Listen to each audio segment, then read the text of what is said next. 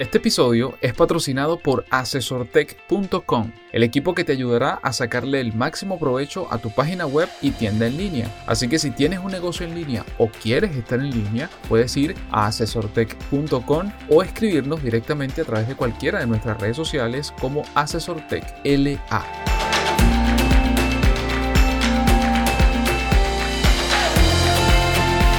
Bienvenido al podcast Noticias Asesor Tech. Mi nombre es Renier Chico y junto a Félix Bolívar te comentaremos la actualidad del emprendimiento, la innovación, las nuevas formas de trabajo y de lo que ocurre e impacta a los negocios en América Latina.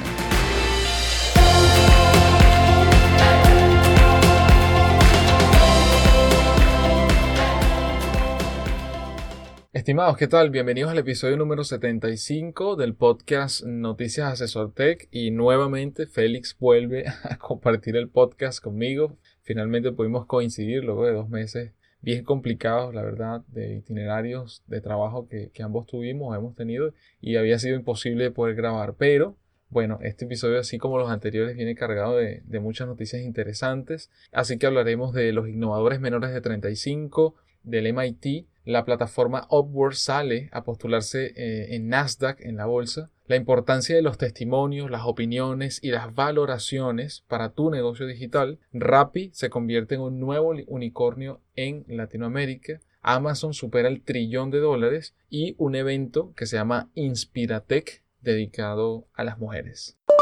Y bueno, la primera noticia tiene que ver con los innovadores menores de 35 del MIT pero en este caso es una edición especial porque no son de un país en particular o de un continente en particular, sino que son los menores de 35 globales del 2018. Tras años elaborando nuestra selección anual de los 35 jóvenes del planeta con mayor potencial para cambiar el mundo con tecnología, por primera vez la lista incluye a más mujeres que hombres y la inteligencia artificial que hasta ahora había tenido un papel mm, marginal o no tan importante, pues aquí se erige ahora como una de las tendencias más importantes a nivel global. Esperamos entonces que esta lista la puedan valorar, puedan ver bien la visión que tiene el mundo, hacia dónde se dirige y tratar de acercarse de alguna manera a estos proyectos, a estas personas. Esta lista global está dividida en cinco categorías. La categoría número uno son inventores están construyendo las tecnologías del futuro desde dispositivos electrónicos, elásticos, hasta nuevas formas de probar medicamentos contra el cáncer. La categoría número dos son emprendedores. Sus innovaciones están creando nuevos negocios y renovando las viejas formas de hacer las cosas. La categoría número tres son visionarios. Estos jóvenes dan un punto de vista nuevo a lo que ya existe, encontrando nuevos y potentes usos para la tecnología que ya existe. La categoría número 4 son humanitarios. Ven la tecnología como un medio para hacer del mundo un lugar más seguro, más saludable y más justo. Y finalmente la categoría número 5 son pioneros. Sus innovaciones lideran el camino hacia una mejor edición genética, una inteligencia artificial más inteligente y un Internet más seguro. Así que como siempre les dejo el, enlace, como siempre en el, en el, artículo que acompaña a este podcast. Ahí están todos los enlaces para que puedan profundizar y ver todas las personas que están allí incluidas. Son aproximadamente entre 5 y 8 personas por cada categoría. Y de verdad que hay proyectos súper atractivos, súper interesantes, disruptivos y también muy prometedores. Así que, bueno, se las dejamos allí para que puedan revisarlos y también uno aprender de ellos. Bueno, y salto a la segunda noticia, en este caso, mercado de freelance, freelancers, Upwork, que nosotros lo hemos mencionado en varios de los episodios. Sale, o bueno, ya llenó el formulario para salir a la bolsa a Nasdaq, en este caso la parte tecnológica, acciones tecnológicas como OPWK, que sería su código en el cual saldría a la bolsa. Eh, este es un, lo que se conoce como un IPO, que es la salida pública eh, para que la gente pueda comprar o los inversores puedan comprar acciones de esta empresa. Que bueno que digamos que ha sido este año un, un cambio interesante para esta compañía porque ya se decidieron a dar este paso bien bien importante para obtener más capital crecimiento. Eh, Upwork eh, nosotros bueno tanto Renier como yo estamos pertenecemos a esta red de más de 375 mil freelancers. Entre ellos hay escritores, gente de, marketing, fotógrafos, abogados, contadores, diseñadores, y también, obviamente, desarrolladores, que no los dije de primero porque casi que siempre que nosotros conversamos de eso nos dicen, ah, bueno, pero es que eso es solamente para desarrolladores, pero es un mercado para muchos, muchos tipos de profesionales diversos. Power también tiene medio, más de medio millón de clientes. Esta, bueno, e, esta marca de crecimiento se une a otras que pasaron esta semana anterior junto con la empresa Elastic, bueno, que no tiene nada que ver con freelancing y también otra que sí es de freelancing pero de China que se llama Meituan. Solo esto, digamos, estos movimientos demuestran de alguna manera que la fuerza, digamos, de trabajo freelance y trabajo remoto es efectivamente sí se ha convertido en algo bien, bien interesante, bien importante y, que impacta la economía en este caso, que hay una buena cantidad de gente y de empresas que están recurriendo a esta figura para darle darle continuidad a sus proyectos. Eh, otra, en otra de las, de las empresas que también planea el año que viene lanzarse a la bolsa es nada más y nada menos que Fiverr, que es otro mercado de freelancer, pero que tiene la particularidad de que todos los freelancers arrancan con proyectos de 5 dólares por eso se llama Fiverr. Y que otros comentarios le podemos decir, bueno, Warren a finales de, del mes de 2018, de junio, perdón, del mes de junio de 2018, reportaron 228 millones en ingresos comprados a través de la, de la plataforma de un total de 1.56 billones de dólares en ventas. Las ventas están creciendo a un ritmo reportado de alrededor de 20%. Y la compañía opera en 180 países. Está Upwork, eh, lo habíamos comentado hace unos meses, bueno, hace un tiempo, que viene de la fusión de dos empresas llamadas Elance y Odesk, que hicieron merge y se convirtió en una marca nueva que, que en este caso es Upwork. Bien, esta noticia, bueno, interesante. Veremos qué pasa ya cuando salgan a la bolsa, cómo, cómo crece, cómo varía la acción y les reportaremos cambios. Les reportaremos nuevas noticias. Sí, bueno, yo creo que ahí destaca no solamente el aspecto económico, que claro, por supuesto que llama la atención, sino también la importancia que tiene eh, en el mercado el trabajo freelance, el trabajo remoto, la, figura de autónomo en líneas generales, a, cualquier nivel, ¿no? A nivel profesional, pues en, prácticamente en cualquier carrera, que cada vez está agarrando más fuerza y, y cosas como esta lo, lo reafirman. Así que Veremos qué, qué tal esa evolución de Upward si termina efectivamente saliendo a Nasdaq. Y bien, la noticia número 3 tiene que ver con testimonios, pero específicamente cómo añadir testimonios de clientes a tu web y disparar tus ventas o al menos sacarle el mayor provecho posible. Si te vas a comprar una cámara de fotos nueva, lo primero que haces seguramente es leer las opiniones de otros usuarios sobre el modelo, que te gusta, que no, y así tomar una decisión definitiva si la compras o no. Si te vas a ir de vacaciones a un hotel, buscas las valoraciones de otros clientes para asegurarte que eliges bien. ¿Y cuándo fue la última vez que saliste a cenar a algún sitio especial? ¿Cómo encontraste ese restaurante o cómo encontraste ese sitio? ¿Fuiste a TripAdvisor? ¿Leíste alguna reseña? Las opiniones, las valoraciones o testimonios de otros clientes nos importan y nos importan cada vez más. De hecho, son un factor determinante a la hora de decidir si adquirimos un determinado producto o servicio.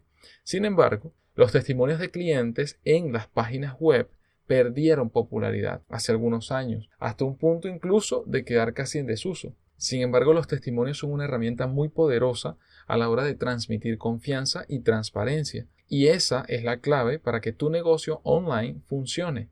Si no eres capaz de generar confianza, tu visitante no se convertirá en un cliente, o un alumno, o un paciente, o un suscriptor, independientemente de cuál sea específicamente su perfil. Ten en cuenta que muchas decisiones que realizamos en Internet las tomamos basándonos en la prueba social. Si otros han consumido ese producto o servicio y hablan bien de él, es mucho más probable que lo compres. Los testimonios de tus clientes son una prueba de que tu producto es realmente bueno. Así que para un testimonio, para que un testimonio precisamente cumpla con los requisitos y, y de los resultados que uno busca, eh, aquí recomiendan tomar en cuenta tres factores. Uno, que debe ser auténtico. Dos, debe ser convincente. Y tres, debe ser concreto. En el caso de la autenticidad, los testimonios que muestres en tu web no pueden ser falsos ni inventados. Para conseguir que un testimonio sea creíble, necesitas incluir una fotografía real del cliente, poner un enlace a su página web o perfil de redes sociales.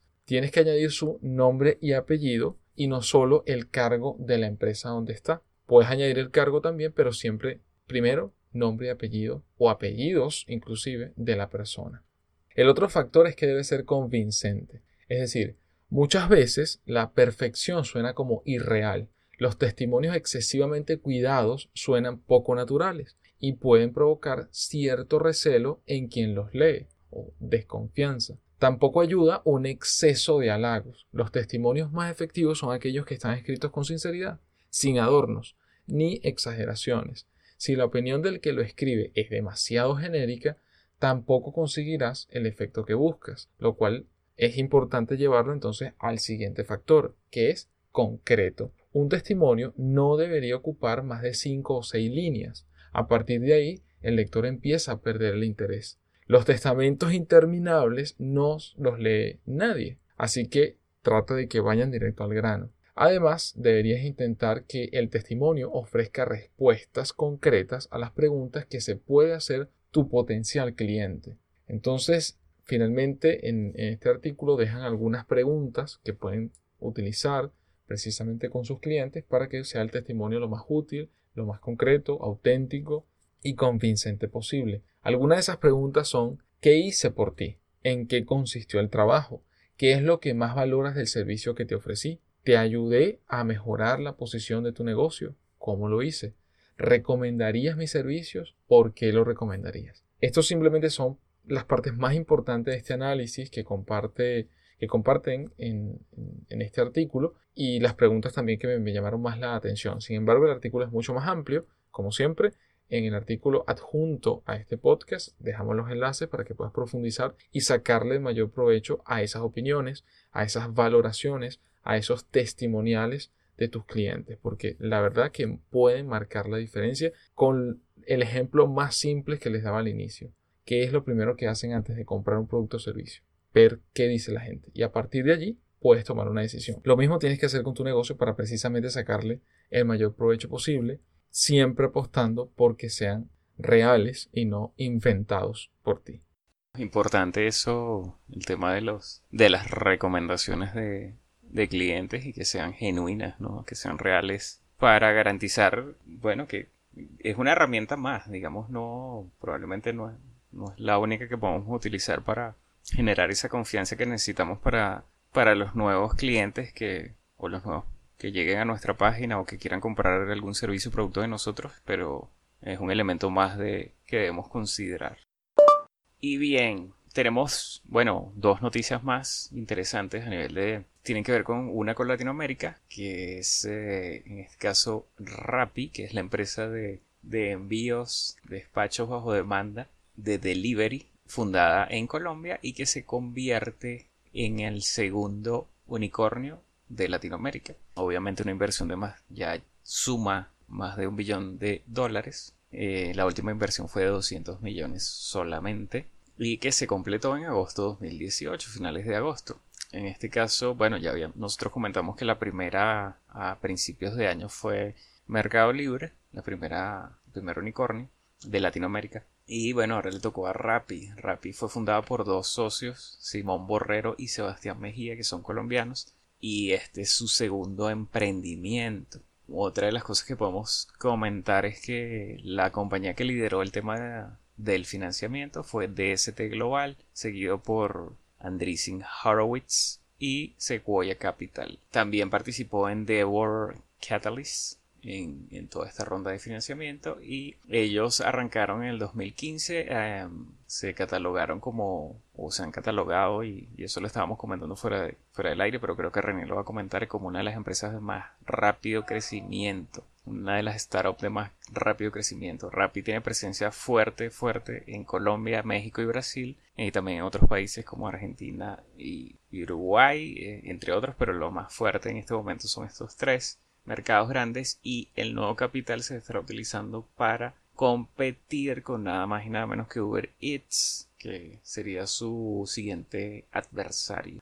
Simón y Sebastián fueron seleccionados en 2016 con su primer emprendimiento que se llama Gravity. Eh, sin embargo, fue con el segundo, que es Rappi, que participaron en Y Combinator, que fue que tuvieron este éxito irrefutable, pues este éxito tremendo. ¿Qué te parece, estimado? Pues genial, es una excelente noticia realmente, otro unicornio más de, Latinoamérica, digamos con sello latinoamericano. Y, siempre, siempre es importante, Rappi ha crecido de una manera increíble, eh, tanto en Chile, Argentina y Uruguay. Este, se ha posicionado muy rápido en el mercado, está creciendo fuertemente y la campaña de promociones, sobre todo de usabilidad de la aplicación, de cómo funciona, de atención, y también, bueno, por supuesto, estrategia de comunicación y marketing, uniformando a todo su equipo con esos colores característicos y, este bigote que acompaña al logo de la compañía, pues eh, se ha posicionado bastante rápido y creo que eso también les ha ayudado a conseguir cada vez mayor capital, como este que ya los posiciona como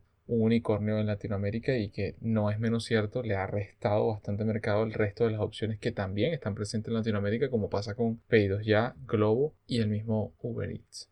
Estimado, y se me pasó la otra noticia que estaba pegada con este que también tiene que ver con inversión rápidamente, lo comento, que es que Amazon eh, rozó o superó el trillón de dólares en capitalización de mercado y ya sería la segunda empresa que, supera este, esta, esta meta luego de Apple, que lo hiciera Apple. Amazon, bueno, ya lo conocemos por todo el tema de e-commerce y todo el tema de AWS, de servidores en la nube, eh, y ha tenido un crecimiento tremendo gracias a su, bueno, a, la visión de, de su CEO, Jeff Bezos, que fundó la compañía en 1994, que arrancó como una pequeña eh, tienda de venta de libros en línea y hasta convertirse y diversificarse en lo que es ahora un monstruo de, de bueno, del e-commerce y de a nivel de servidores de más de 200 billones de dólares en ventas anuales y más de 575 mil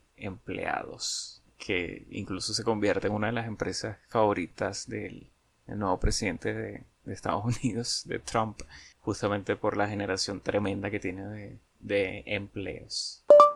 Y bien, la noticia número 5 tiene que ver con un concurso, con un evento. Específicamente abren postulaciones para el concurso Inspiratec 2018. El jueves 6 de septiembre se, se, abrió el plazo de postulación al concurso Inspiratec, que tiene por objetivo inspirar a mujeres a trabajar en el sector tecnológico y premiará precisamente a las líderes tecnológicas que tengan un impacto positivo en su entorno. En este caso me refiero específicamente a Chile. La Subsecretaría de Economía y empresas de menor tamaño, lanza este concurso en, este año 2018 y además celebra su tercera edición.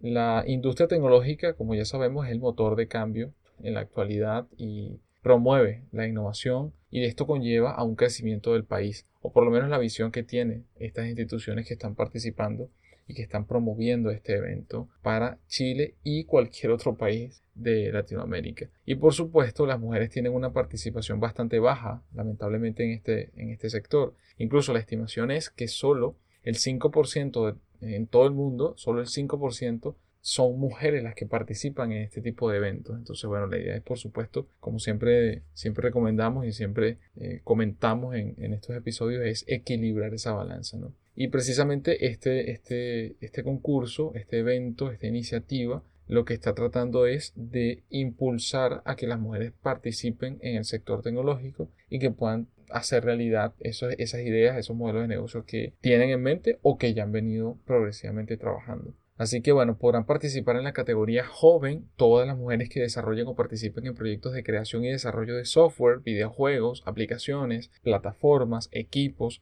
productos o servicios relacionados con las tecnologías de información y comunicación o basados en estas. En cuanto a la categoría emprendedora, podrán presentarse todas las mujeres que trabajen o participen en emprendimientos del sector tecnológico, en concreto en los mismos tipos de proyectos que la categoría joven, aunque también podrán participar las mujeres que participen a su vez en emprendimientos que buscan educar y mejorar la entrega de competencias tecnológicas o digitales. Así que bueno, como siempre, el enlace adjunto al podcast y, dentro del artículo también que acompaña este podcast están todos los enlaces para que puedan participar. Si eres una chica, tienes una idea, si ya estás trabajando en algo, participa. Esa siempre va a ser nuestra recomendación. Participa en todos estos eventos porque como ya vimos en las noticias anteriores que comentaba Félix, el dinero está allí. Solo tenemos que ser lo suficientemente perseverantes, inteligentes, creativos y proactivos para precisamente obtener esos fondos que necesitamos para impulsar la idea que tenemos, para impulsar el negocio o para hacerlo crecer si ya estamos trabajando sobre él.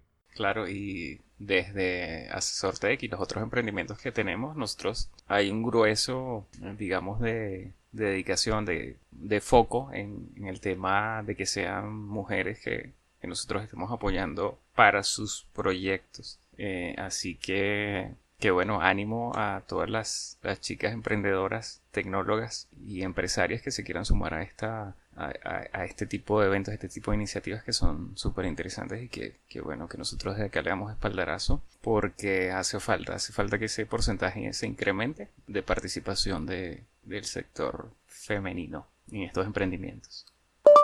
Y bien, con eso llegamos al final del episodio número 75 del podcast Noticias Asesor Tech. Como siempre, gracias por escucharnos. Te invito a que te suscribas a nuestra comunidad de Somos Impulsos. Si deseas recibir el artículo que acompaña a este podcast, donde están todos los enlaces a las noticias que les mencionamos. No olvides que si tienes Android, te recomendamos la aplicación Castbox, Google Podcast, así como si tienes iOS, también puedes utilizar Google Podcast, también puedes utilizar Castbox, así como Apple Podcasts, donde puedes suscribirte, dejar valiosos comentarios, preguntas, así como likes o estrellas para que más personas puedan enterarse e impulsen la creación de nuevos episodios. Y por último, no olvides compartirlo con tus compañeros, amigos y familiares. Nos escuchamos la próxima semana.